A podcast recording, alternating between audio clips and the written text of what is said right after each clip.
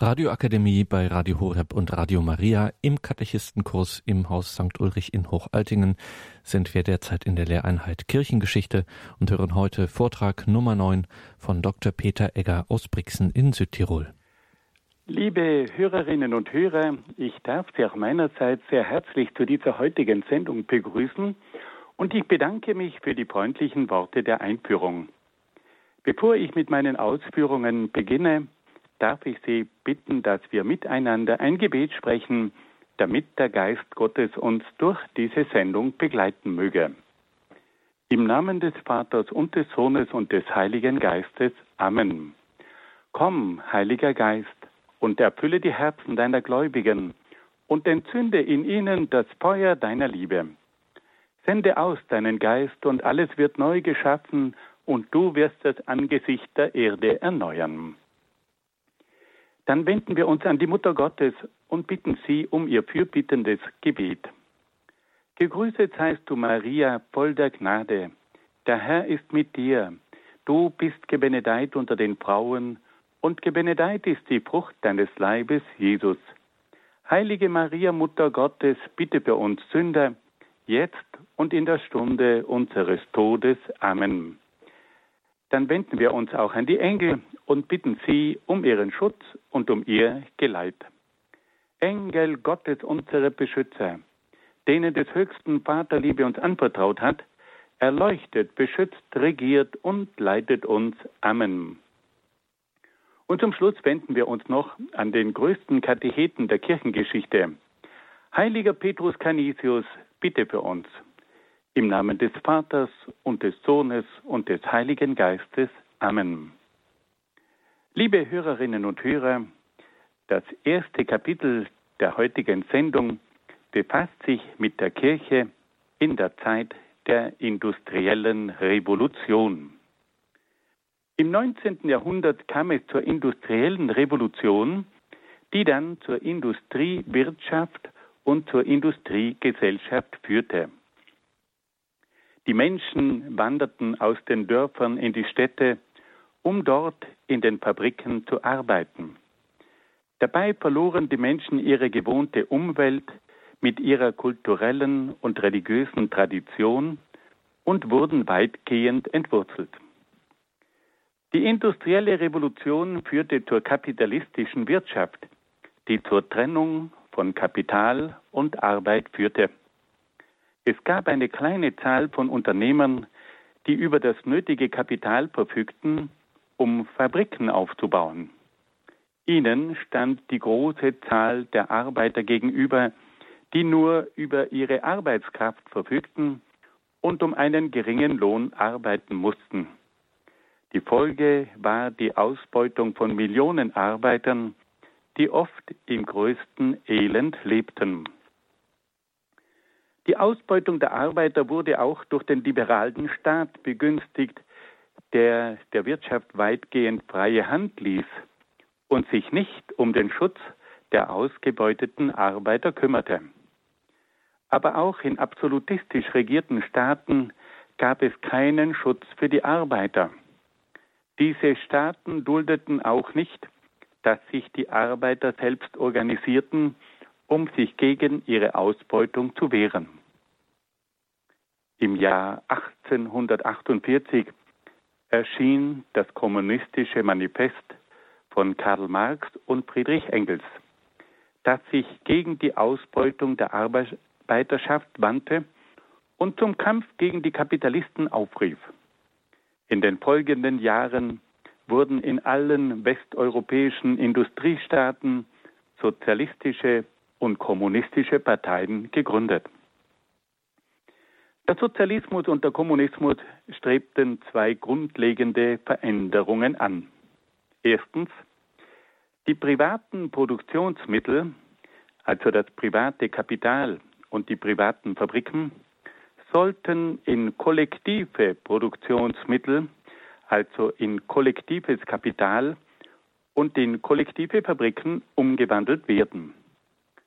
Zweitens, die Privatwirtschaft sollte in eine staatliche Wirtschaft umgewandelt werden. Der Sozialismus und der Kommunismus versuchten ihre Ziele auf verschiedene Weise zu verwirklichen. Der Sozialismus strebte die Umwandlung der Wirtschaft durch Reformen und durch eine demokratische Politik an. Der Kommunismus hingegen wollte dieses Ziel durch den Klassenkampf beziehungsweise durch eine Revolution des Proletariats, also der Arbeiterklasse, erreichen. Wie verhielt sich nun die Kirche in dieser schwierigen Zeit des Umbruchs?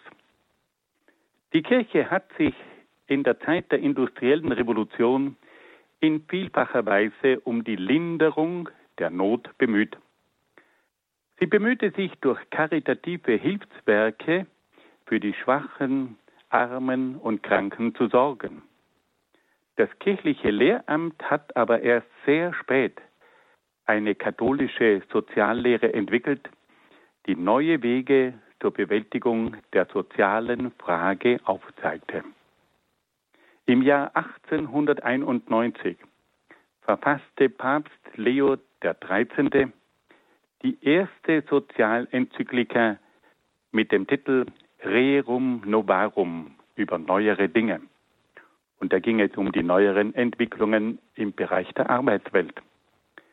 In dieser Enzyklika bezeichnete der Papst die Lage der Arbeiter als ein sklavenähnliches Joch. Er verwies in eindringlicher Weise auf das Elend der Arbeiter und ihrer Familien. Er erinnerte die Wirtschaftstreibenden und Politiker an ihre Verantwortung. Der Papst erklärte, dass die Güter der Erde allen Menschen dienen sollten. Er forderte einen gerechten Lohn, der ein menschenwürdiges Leben und die Erhaltung der Familie ermöglicht. Er forderte das Recht auf Eigentumsbildung in Arbeiterhand. Der Papst verlangte eine staatliche Sozialpolitik und die Selbsthilfe der Arbeiter durch Gewerkschaften. Papst Leo XIII. wandte sich in seiner Enzyklika ausdrücklich gegen die kapitalistische Wirtschaft, die die Arbeiter ausbeutete, und gegen den liberalen Staat, der sich nicht um die Arbeiter kümmerte. Er wandte sich aber auch gegen den Sozialismus und den Kommunismus, der durch die Kollektivierung und Verstaatlichung der Wirtschaft die Arbeiter in eine neue Abhängigkeit führte. Der Papst wandte sich gegen den Klassenkampf und forderte stattdessen die Solidarität mit den Arbeitern. Fassen wir das noch einmal ganz kurz zusammen. Wir haben nun darüber gesprochen, mit welchen Problemen sich die Kirche in der Zeit der industriellen Revolution auseinandersetzen musste. Im 19. Jahrhundert kam es zur industriellen Revolution und dadurch entstand eine Industriewirtschaft und die Industriegesellschaft. Die Industriewirtschaft wurde in kapitalistischer Weise geführt und führte zur Ausbeutung der Arbeiter. Gleichzeitig kam es zum Versagen des Staates. Der liberale Staat kümmerte sich nicht um den Schutz der Arbeiter. In dieser Zeit entstand auch das kommunistische Manifest von Marx und Engels und es entstanden sozialistische und kommunistische Parteien. Der Sozialismus und der Kommunismus forderten die Überführung der Privatwirtschaft in eine kollektive Wirtschaft und in eine staatlich geführte Wirtschaft. Beide Richtungen verwendeten verschiedene Methoden. Der Sozialismus bemühte sich um Reformen und demokratische Änderungen. Der Kommunismus hingegen predigte den Klassenkampf und die Revolution des Proletariats. Wie verhielt sich nun die Kirche in dieser Situation? Die Kirche hat zunächst einmal versucht, durch karitative Hilfswerke die Schwachen, Armen und Kranken zu unterstützen. Aber es dauerte relativ lange, bis es dann zu einer offiziellen Meinungsbildung durch das Lehramt kam. Erst im Jahr 1891 erschien das Rundschreiben von Papst Leo XIII., die berühmte Enzyklika Rerum Novarum. In dieser Enzyklika schildert der Papst sehr eindringlich das Elend der Arbeiter und ihrer Familien. Er fordert die Wirtschaftstreibenden und Politiker heraus und erinnert sie an ihre Verantwortung. Dann spricht der Papst auch ganz bestimmte Forderungen aus. Er verlangt einen gerechten Lohn für ein menschenwürdiges Leben und für den Erhalt der Familie. Er fordert eine staatliche Sozialpolitik und die Selbsthilfe der Arbeiter durch die Gewerkschaften. Und dann bringt er auch noch sehr klar zum Ausdruck, dass er sich gegen den Kapitalismus, aber auch gegen den Sozialismus und den Kommunismus wendet. In der Zeit der industriellen Revolution gab es in verschiedenen Ländern unermüdliche Sozialapostel, die sich für die Belange der Arbeiter, aber auch der Lehrlinge und der Gesellen einsetzten. Aus diesen vielen Gestalten sollen hier stellvertretend einige bekannte Persönlichkeiten kurz vorgestellt werden.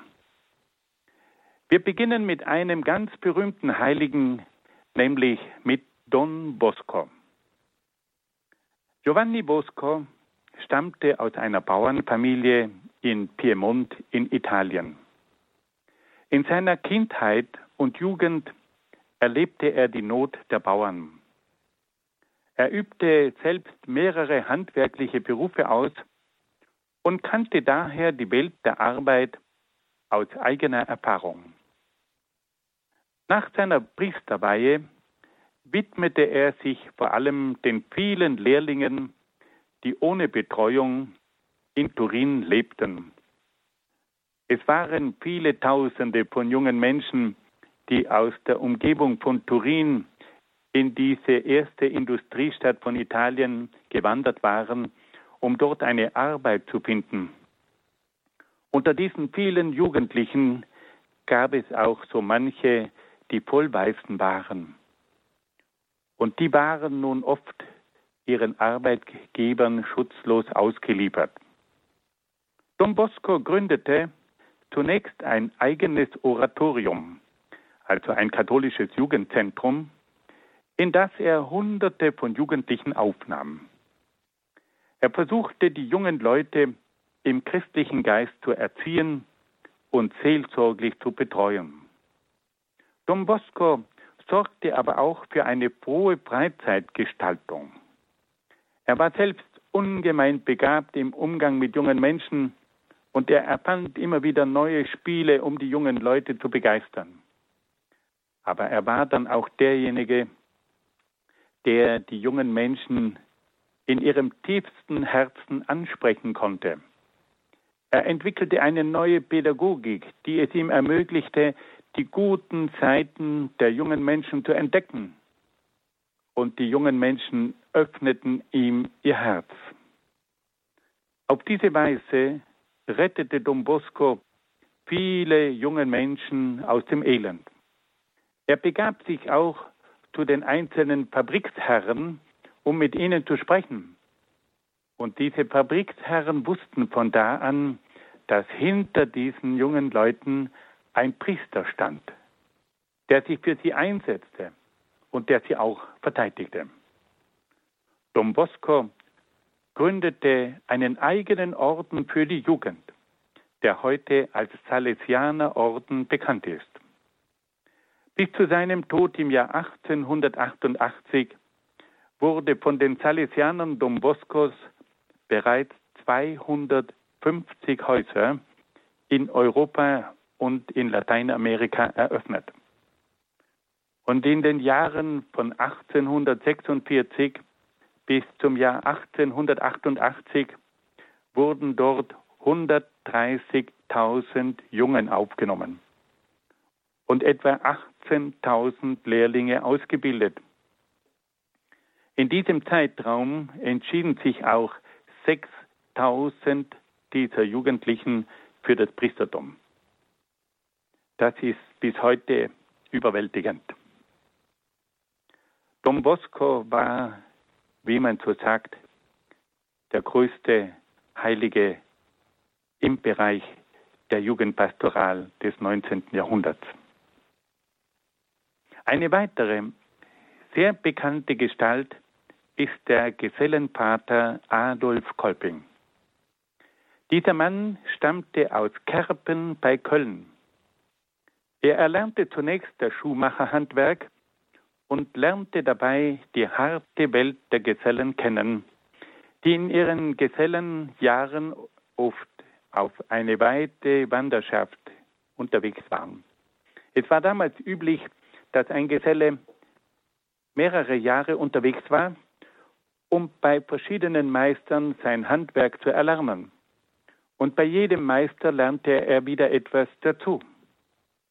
Aber diese Gesellen hatten oft kein Dach über dem Kopf. Und diese Erfahrung hatte Adolf Kolping selber gemacht. Später folgte der Schuster Kolping seiner Berufung als Priester und widmete sich dann ganz der menschlichen und seelsorglichen Betreuung der Gesellen. Im Jahr 1852 gründete Kolping den Gesellenverein, der es sich zur Aufgabe machte, in den Städten eigene Niederlassungen für die wandernden Gesellen zu errichten.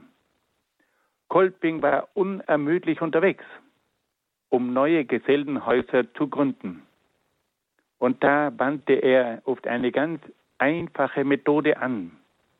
Wenn er in eine neue Stadt kam, dann betete er und wandte sich dann an den ersten Bürger, der ihm begegnete, und sprach ihn an und sagte, Sie müssen mir helfen.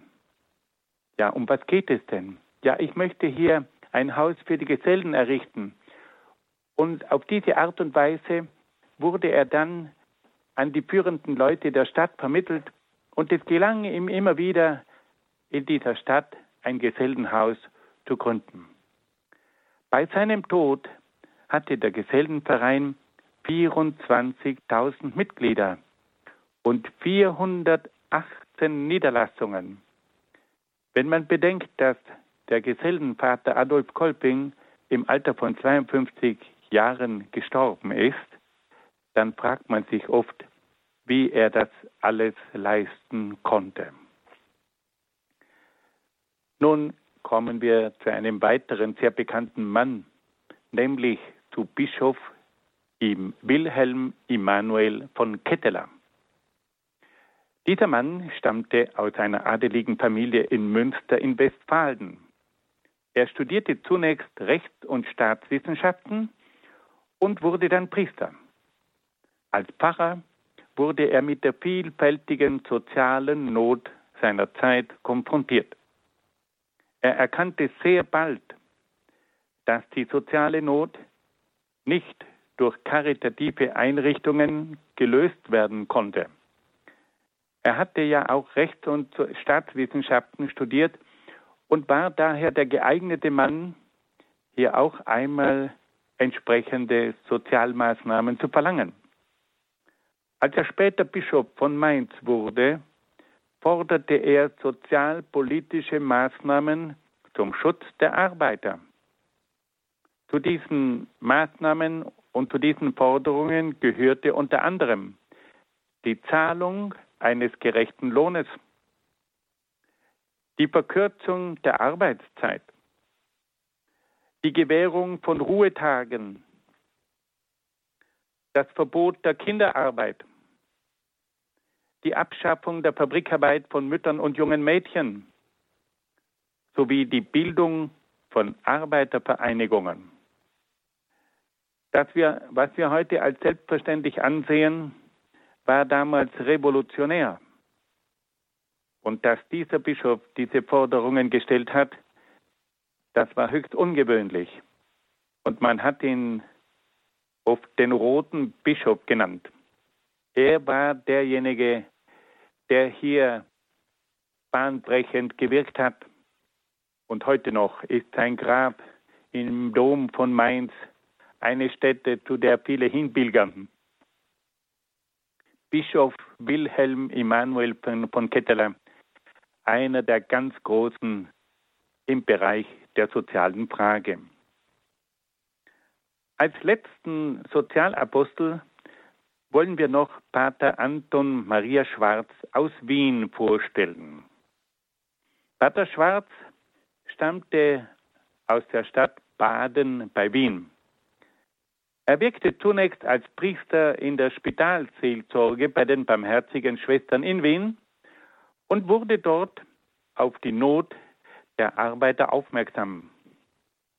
Im Jahr 1882 gründete er einen katholischen Lehrlingsverein und widmete sich dann ganz der Lehrlingsseelsorge. Im Jahr 1889 erfolgte die Gründung des Calasandiner-Ordens, der sich besonders der Betreuung der Arbeiter widmete. Pater Schwarz errichtete mehrere Tagesheimstätten für die Lehrlinge. Er eröffnete Bildungseinrichtungen für die Lehrlinge und bemühte sich auch um die rechte Gestaltung der Freizeit. Dieser Mann hat genauso wie Don Bosco erkannt, dass die Freizeit für diese jungen Menschen oft eine größere Gefahr darstellte als die Arbeitszeit und dass man sich mindestens genauso auch für eine gute Freizeitgestaltung einsetzen musste wie für eine gerechte und menschliche Atmosphäre bei der Arbeit. Pater Schwarz setzte sich für den arbeitsfreien Sonntag ein. Er forderte den Acht-Stunden-Tag und die Sozialversicherung für die Lehrlinge. Er forderte aber vor allem eine menschliche Behandlung der jungen Leute. Die Räumlichkeiten von Pater Schwarz sind heute noch voll im Betrieb, ähnlich auch wie das große Zentrum von Don Bosco in Valdocco in Turin. Und wenn man diese Städten besucht, an denen diese großen Männer gewirkt hat, dann spürt man, dass hier nicht nur soziale Gerechtigkeit am Werk war, sondern auch eine große Liebe zu den jungen Menschen. Und das Interessante ist auch, dass hier nicht ein Hass gepredigt wurde und dass hier nicht von Gewalt die Rede war, sondern dass man hier versucht hat, mit Hilfe der Liebe und der Gerechtigkeit, aber vor allem der Solidarität eine Veränderung herbeizuführen. Fassen wir das noch einmal ganz kurz zusammen.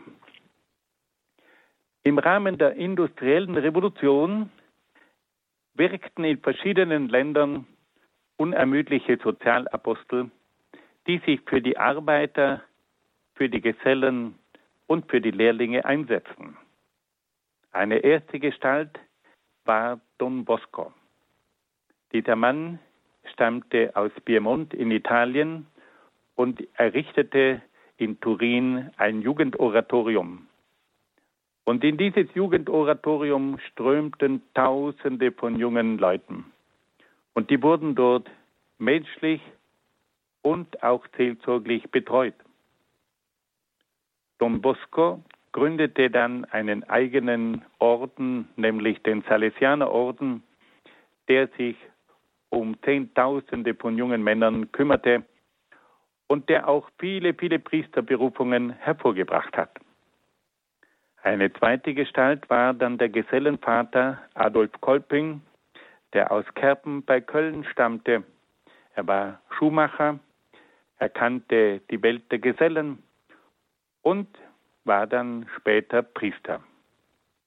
Und aufgrund seiner früheren Erfahrungen bemühte er sich dann in besonderer Weise um die Gesellen. Er gründete den berühmten Gesellenverein und versuchte dann Gesellenhäuser zu errichten. Und in seiner kurzen Lebenszeit schaffte er es, 418 Gesellenhäuser zu errichten. Dann wollen wir auch noch an Bischof Ketteler erinnern. Der große Arbeiterbischof selber war er adeliger Herkunft. Er hatte Rechtswissenschaften und Staatswissenschaften studiert und kümmerte sich dann als Bischof von Mainz um die Arbeiter. Und er erkannte, dass man mit karitativen Einrichtungen allein dieses Problem nicht bewältigen könne und forderte daher auch sozialpolitische Maßnahmen. Und eine vierte und letzte Gestalt, die wir heute vorgestellt haben, ist Pater Anton Maria Schwarz aus Wien, der Vater der Lehrlinge, der die große Not der Lehrlinge in der Stadt Wien erkannt hat und der sich dann für sie eingesetzt hat und der dort auch einen eigenen Orden gegründet hat, den Kalisantinerorden, der heute noch sehr, sehr segensreich wirkt. Im Jahr 1903 kam es zur Wahl von Papst Pius X. Unter diesem Papst kam es zu einer großen inneren Erneuerung der Kirche. Pius X. war ein begnadeter Seelsorger und kannte die vielfältigen Probleme der Pastoral. Er hatte als Seelsorger von mehreren Pfarreien in Venetien, als Bischof von Mantua und als Patriarch von Venedig zahlreiche seelsorgliche Erfahrungen sammeln können. Das erste Anliegen von Pius X. war die Erneuerung der Liturgie. Der Papst wollte, dass die Menschen während der Messe nicht nur ihre Gebete verrichteten, sondern dass sie aktiv an der heiligen Messe teilnahmen. Die Liturgie sollte auch durch die Musik gefördert werden. Deshalb bemühte sich der Papst in besonderer Weise um die Förderung des gregorianischen Chorals. Die Erneuerung der Liturgie sollte auch durch den häufigeren Empfang der Eucharistie gefördert werden. Papst Pius X. war davon überzeugt, dass der Empfang der Eucharistie für jeden Katholiken von größter Bedeutung war. Er erlaubte daher den häufigen Empfang der Kommunion und führte auch die Kinderkommunion ein. Ein weiteres Ziel des Papstes war die Verbesserung der priesterlichen Ausbildung.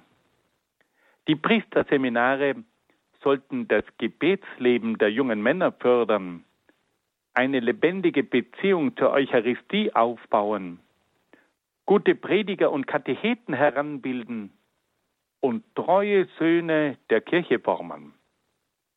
Die erneuerte Ausbildung der Priester führte sehr bald zu einer Zunahme der Priesterberufungen. Ein entscheidender Beitrag zur Vertiefung des Glaubens war auch ein neuer Katechismus, der in einer einfachen und klaren Form die Grundwahrheiten der katholischen Lehre vermittelte. Der Katechismus von Pius X. hat über viele Jahrzehnte hinweg die Ausbildung in den Schulen geprägt und der jungen Generation ein solides Grundwissen mitgegeben. Wir sehen also, dass dieser Mann den Kernbereich des Glaubens wirklich einer Erneuerung zugeführt hat. Die Erneuerung der Liturgie, die Erneuerung der eucharistischen Praxis und dann die Erneuerung der Priesterausbildung. Ein Priester mit einem tiefen Gebetsleben, mit einer lebendigen Beziehung zur Eucharistie, ein guter Prediger und Katechet und ein treuer Sohn der Kirche. Was kann man sich da Besseres wünschen? Und wen verwundert es, dass dann plötzlich viele junge Menschen, viele Männer den Wunsch haben, Priester zu werden.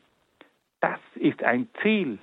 So etwas will man gerne anstreben. Und da kommen dann die jungen Männer. Pius X. hat es also verstanden, im Kernbereich der Kirche eine Erneuerung herbeizuführen. Er war aber auch ein Mann, der wusste, dass man das Grundwissen im Glauben fördern müsse. Und deswegen hat er einen Katechismus geschaffen, der in einer klaren, deutlichen, übersichtlichen Weise ein solides Grundwissen vermittelt hat. Pius X. führte auch eine tiefgreifende Erneuerung der römischen Kurie durch. Es kam zu einer Neuordnung des Staatssekretariats und zu einer Verringerung der Kongregationen, also der Ministerien im Vatikan. Der Finanzhaushalt wurde neu geregelt und auch das Gerichtswesen wurde neu geordnet. Ein überfälliges Problem war auch die Reform des Kirchenrechts. Das alte Kirchenrecht war eine Sammlung von überlieferten Gesetzen ohne jede Systematik und Einheitlichkeit. Das neue Kirchenrecht zeichnete sich durch einheitliche Prinzipien aus, es entsprach aber auch den neuen organisatorischen und administrativen Anforderungen der Kirche. Wir sehen also, dass auch die Organisation der Kirche einer Erneuerung unterzogen wurde. Aber auch das Recht wurde erneuert und reformiert. Pius X. hat dann aber auch verstanden, dass es an der Zeit war, die Christen in die Welt zu schicken. Pius X. versuchte, das Laienapostolat zu fördern. Er übertrug den Laien die Aufgabe, den katholischen Glauben in der Welt zu verkünden und eine christliche Gesellschaft aufzubauen. Die Initiative des Papstes führte zur Grundlegung der katholischen Aktion, die dann unter seinen Nachfolgern weiter ausgebaut wurde. Die katholischen Laien sollten sich auch in der Politik engagieren. Papst Pius X. erkannte, dass man in einer Zeit der allgemeinen Liberalisierung die Politik nicht kampflos den laizistischen und antikirchlichen Kräften überlassen durfte. Der Papst verpflichtete aber die katholischen Laien, ihre politische Tätigkeit im Sinne der kirchlichen Lehre und der christlichen Werte auszuüben. Unter Papst Pius X. kam es dann auch zum Kampf gegen den Modernismus. Papst Pius X. erkannte die wachsende Gefahr des Modernismus und verurteilte einige Irrlehren. Er wandte sich gegen eine rein innerweltliche Philosophie, die keine Möglichkeit mehr bot, auch eine metaphysisch transzendente Sicht der Dinge zu vermitteln. Er wandte sich gegen einen rein subjektiven Glauben, der sich nicht mehr an objektiven Wahrheiten orientieren wollte. Er wandte sich gegen die rein symbolische Deutung der Glaubenswahrheiten. Er wandte sich aber auch gegen eine rein geschichtliche und natürliche Deutung der Heiligen Schrift, in der es dann keine übernatürlichen Ereignisse mehr geben durfte. Und er wandte sich auch gegen eine rein immanente Begründung des Glaubens. Und vor allem wandte er sich gegen die umstürzenden Veränderungen, die der Modernismus in der Kirche anstrebte. Auf Anordnung von Pius X. musste der Klerus den sogenannten Antimodernisten-Eid ablegen welcher die Priester zur Treue gegenüber der kirchlichen Lehre verpflichtete. Der Großteil des Klerus war bereit, diesen Eid zu leisten. Einige Theologen sahen in diesem Eid eine Gefahr für die Freiheit der wissenschaftlichen Forschung, die auch für die Theologie gelten sollte. Pius X. erkannte auch sehr klar, dass die laizistischen und antiklerikalen Parteien die Religion und die Kirche aus dem öffentlichen Leben verbannen wollten. Die Trennung von Kirche und Staat bedeutete nicht nur die Ausschaltung der Kirche aus der Politik, sondern strebte letztlich nach der Eliminierung des Christentums aus der Gesellschaft. Pius X. erklärte unmissverständlich, dass sich die christliche Religion nicht auf den religiösen Kult beschränken lasse. Jesus Christus sollte auch im öffentlichen Leben die gebührende Verehrung erfahren. Jesus Christus hatte den Aposteln auch den Auftrag erteilt, eine neue Gesellschaft aufzubauen. Das Christentum hatte daher auch einen öffentlichen Auftrag zu erfüllen. Pius X. wurde wegen seines Kampfes gegen den Modernismus oft sehr heftig kritisiert. Dem Papst wurde vorgeworfen, dass er sich den Bestrebungen der Moderne verschlossen und dadurch die Kirche in die Isolation getrieben hätte. Die Kirche hätte dadurch den Anschluss an die Moderne verloren und wäre von vielen Menschen nicht mehr ernst genommen worden. Diese Kritik übersieht, dass der Modernismus nicht nur die Freiheit, die Mündigkeit, die Demokratie, die Toleranz usw. So verkündete, sondern auch massive Lehren gegen den Glauben, das Christentum und die katholische Kirche vertrat. Diese Kritik an Pius X. vergisst, dass viele Vertreter der Moderne trotz ihrer liberalen Grundsätze gegenüber der christlichen Religion und der katholischen Kirche keineswegs liberal und tolerant dachten und handelten. Nun wollen wir das kurz zusammenfassen. Wir haben über die Erneuerung der Kirche durch Papst Pius X. gesprochen. Da kam es zunächst einmal zur Erneuerung der Liturgie. Pius X. wollte unbedingt, dass die Gläubigen aktiv an der heiligen Messe teilnehmen würden. Pius X. bemühte sich auch um die Erneuerung der eucharistischen Praxis und er war der Papst, der die Kinderkommunion einführte. Pius X. bemühte sich auch um die Erneuerung der Priesterausbildung. Er versuchte, das Gebetsleben der Seminaristen zu fördern. Er bemühte sich, ihnen eine lebendige Beziehung zur Eucharistie zu vermitteln. Er ließ sie zu guten Predigern und Katecheten ausbilden, aber vor allem wollte er sie zu treuen Söhnen der Kirche ausbilden. Und auf diese Art und Weise kam es zur Zunahme der Priesterberufungen. Auf Pius X. geht dann auch die Erneuerung der Katechese zurück. Er ließ einen Katechismus verfassen, der jahrzehntelang den jungen Menschen ein hervorragendes, solides Grundwissen vermittelt hat. Dann strebte dieser Papst auch nach einer Erneuerung der Kurie. Es kam zu einer Erneuerung des Staatssekretariats, zu einer Verringerung der Kongregationen, also der Ministerien. Es kam zu einer Neuregelung des Finanzhaushaltes und des Gerichtswesens und auch das Kirchenrecht wurde einer Reform unterzogen. Pius X. bemühte sich dann auch, die Laien zum Einsatz in der Welt zu ermutigen.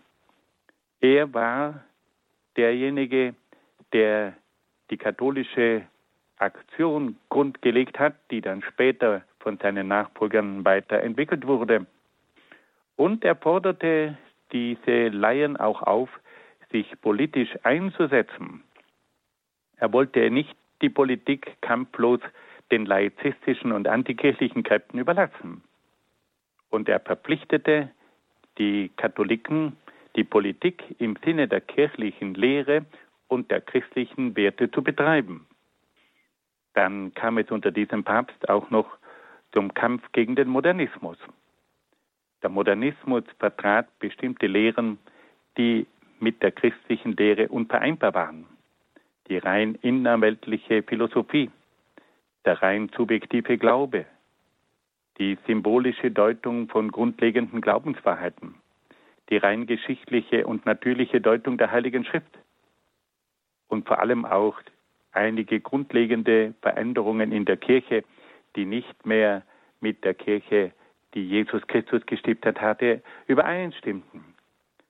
Das alles waren also Gründe für Pius X., sich mit diesen Lehren auseinanderzusetzen. Er führte dann den Antimodernisten-Eid ein, um damit den Klerus zu verpflichten, der kirchlichen Lehre die Treue zu halten. Pius X. hatte damals einen sehr schweren Stand.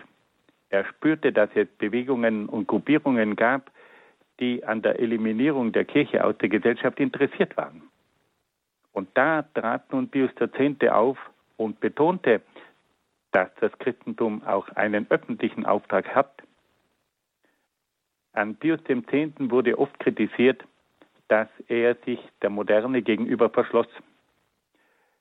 Diese Kritik übersieht aber sehr oft, dass diese Moderne, die sehr viel von Demokratie, von Toleranz und ähnlichen Dingen sprach, dass diese Prinzipien, die in sich gültig sind, dass diese Prinzipien aber nicht gegenüber der Kirche angewendet wurden. Liebe Hörerinnen und Hörer, im letzten Teil dieser Sendung wollen wir uns mit der Kirche in der Zeit des Ersten Weltkriegs befassen. Die Kirche war am Beginn des Ersten Weltkriegs mit der schwierigen Tatsache konfrontiert, dass die Katholiken gegensätzlichen Lagern angehörten und dass Katholiken gegen Katholiken kämpften. 124 Millionen Katholiken standen auf der Seite der Alliierten und 64 Millionen Katholiken standen auf der Seite der Zentralmächte. Wie verhielt sich nun die Kirche in dieser Situation? Die Kirche fühlte sich nicht nur für die Katholiken verantwortlich, sondern bemühte sich auch um das Wohl aller Völker. Die Kirche suchte nach Möglichkeiten, auf ihre Weise und mit ihren Mitteln zur Überwindung der Feindseligkeiten beizutragen und zwischen den kriegsführenden Völkern zu vermitteln. Die Kirche bemühte sich um eine strikte Neutralität. Papst Benedikt XV. erklärte, dass er als Stellvertreter Christi für alle Menschen da sei und auf allen Seiten des Krieges Menschen habe, für die er Verantwortung trage. Er dürfe nicht auf die trennenden Gründe sehen, sondern müsse auf das gemeinsame Band des Glaubens achten, das die Menschen vereine. Papst Benedikt XV. wusste, dass eine strikte neutrale Haltung gegenüber den kriegsführenden Mächten die Grundvoraussetzung war, um sich in glaubwürdiger Weise für den Frieden unter den Nationen einzusetzen. Die, Kriege, die Kirche vermied es daher, für eine Seite Partei zu ergreifen und unterließ auch jede Schuldzuweisung. Trotzdem hatte es die Kirche nicht leicht, mit den verschiedenen Nationen ins Gespräch zu kommen. Die liberalen und protestantischen Mächte waren nicht immer an einer Vermittlung durch die Kirche interessiert. Aber auch der Nationalismus der einzelnen Länder war oft ein Hindernis für eine völkerübergreifende Institution wie die katholische Kirche. Benedikt XV. Bemühte sich mit allen diplomatischen Mitteln um eine Beilegung des Krieges. Der Heilige Stuhl nahm Verhandlungen mit Italien, Österreich, Ungarn, Frankreich, Deutschland und England auf. Trotz vielfacher Anstrengungen war der vatikanischen Diplomatie letztlich kaum Erfolg beschieden. Nach dem Ende des Krieges kam es bei den Friedensverträgen von Versailles und Saint-Germain zu einem harten Friedensdiktat der Siegermächte. Der Papst erhob seine warnende Stimme und wies darauf hin, dass die harten Friedensbedingungen nicht dem Frieden und der Versöhnung dienen würden, sondern ein Anstoß für weitere Konflikte seien. Und wir wissen aufgrund des späteren Verlaufs der Geschichte, dass diese harten Friedensbedingungen tatsächlich auch eine Ursache für weitere Konflikte geworden ist. In der Zeit des Ersten Weltkrieges versuchte die Kirche vielfache karitative Maßnahmen gegen das große Elend zu ergreifen. Man versuchte mit allen Mitteln das Elend der Soldaten, aber auch der Zivilbevölkerung zu lindern. Dabei machte die Kirche keinen Unterschied im Hinblick auf die religiöse, nationale oder völkische Zugehörigkeit. Die Kirche versuchte nach besten Kräften allen Menschen zu helfen, die sich an sie wandten. Welche verschiedenen Maßnahmen hat nun die Kirche konkret ergriffen? Die Kirche bemühte sich um den Austausch von kriegsdienstunfähigen Gefangenen. Wenn es also verwundete Gefangene gab, die man sicher nicht mehr in den Krieg schicken konnte, dann sollten die entlassen werden. Die Kirche setzte sich für die Unterbringung von Kranken und verwundeten Kriegsgefangenen ein. Sie veranstaltete Geldsammlungen für Kriegswitwen und Waisenkinder. Sie organisierte auch einen Suchdienst für Vermisste, der von vielen Seiten in Anspruch genommen wurde. Die Kirche bemühte sich aber auch um die seelsorgliche Betreuung der Soldaten. In allen Heeren mit katholischen Soldaten gab es unzählige Feldgeistliche, die die Soldaten in die Schlachten begleiteten. Diese Priester scheuten keine Strapazen, um den verwundeten und sterbenden Soldaten beizustehen. Viele von diesen Feldgeistlichen wurden verwundet, viele fanden den Tod an der Front. Einer von diesen Feldgeistlichen der die italienischen Soldaten in den Krieg begleitet hat, war auch der junge Priester Roncalli, der spätere Papst Johannes der 23. Wir sehen also, dass die Kirche wie immer versucht hat, durch verschiedene Maßnahmen den Menschen zu helfen.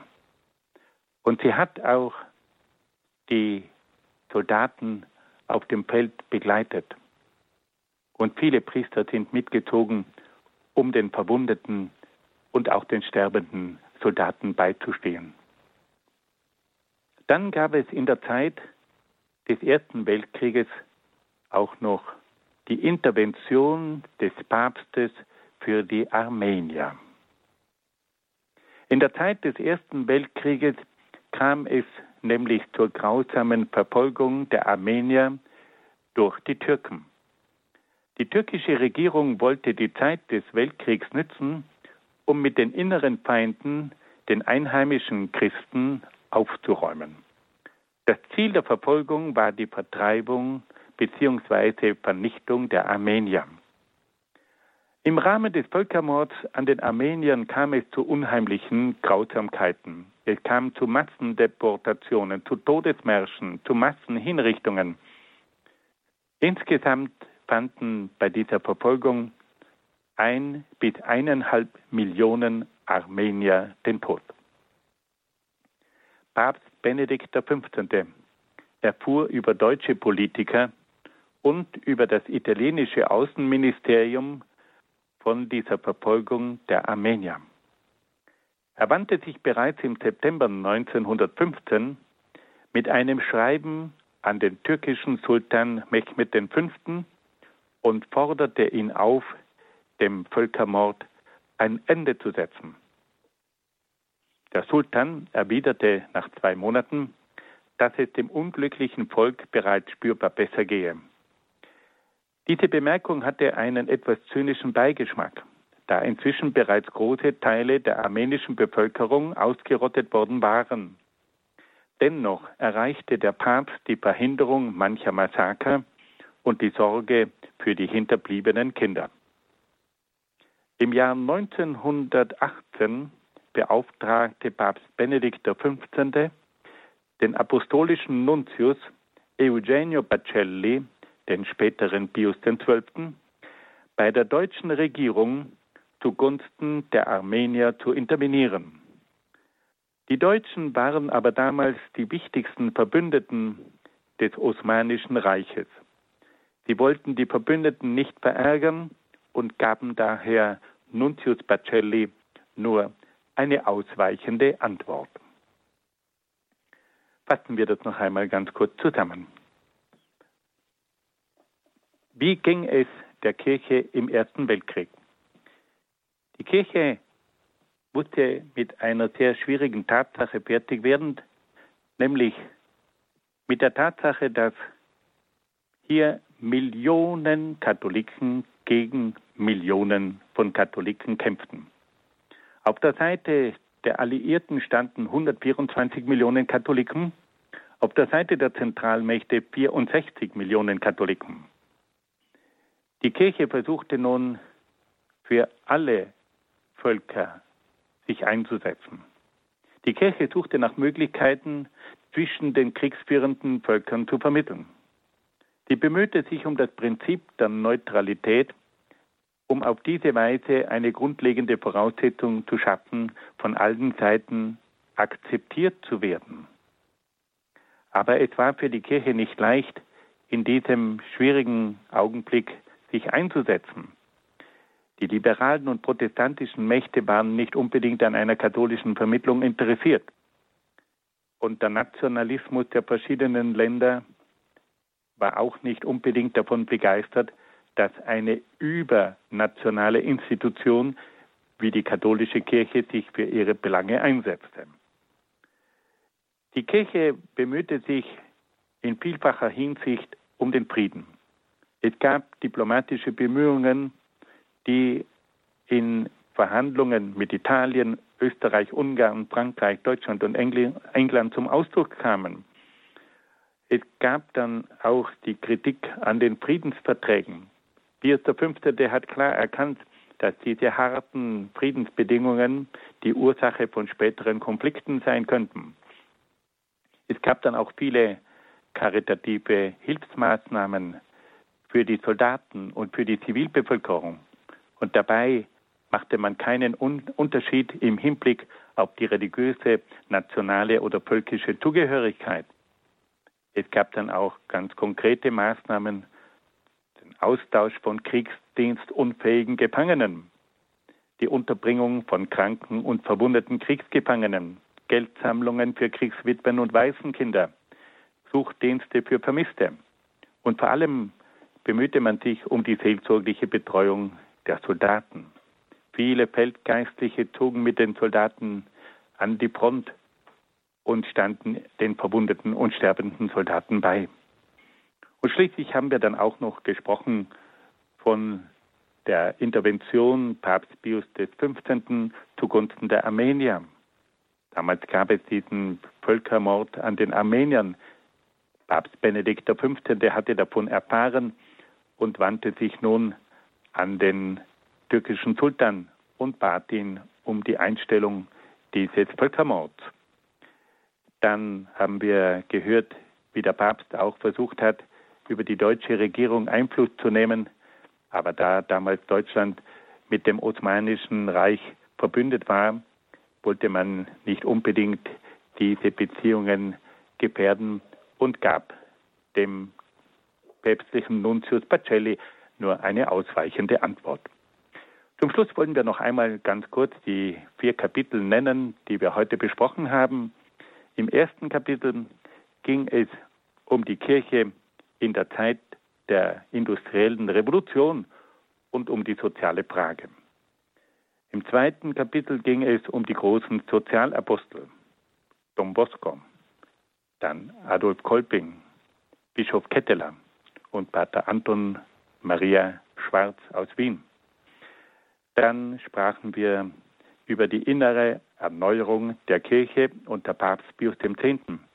Und im vierten Kapitel haben wir versucht, einiges zu sagen über die Kirche in der Zeit des Ersten Weltkriegs. Liebe Hörerinnen und Hörer, ich bedanke mich sehr, sehr herzlich bei Ihnen, dass Sie mit dabei waren. Ich wünsche Ihnen alles Gute und Gottes besonderen Segen. Das war Vortrag Nummer 9 in der Lehreinheit Kirchengeschichte im Rahmen des Katechistenkurses im Haus St. Ulrich in Hochaltingen. Wir hörten Dr. Peter Egger aus Brixen in Südtirol. Seinen Vortrag gibt es als CD-Mitschnitt bei unserem Radio Horeb CD-Dienst telefonisch zu bestellen, beziehungsweise mit einem Klick auf horeb.org und auf horeb.org, dem Internetauftritt von Radio Horeb, gibt es dann in Kürze diese Sendung auch im Podcast- und Downloadbereich horeb.org.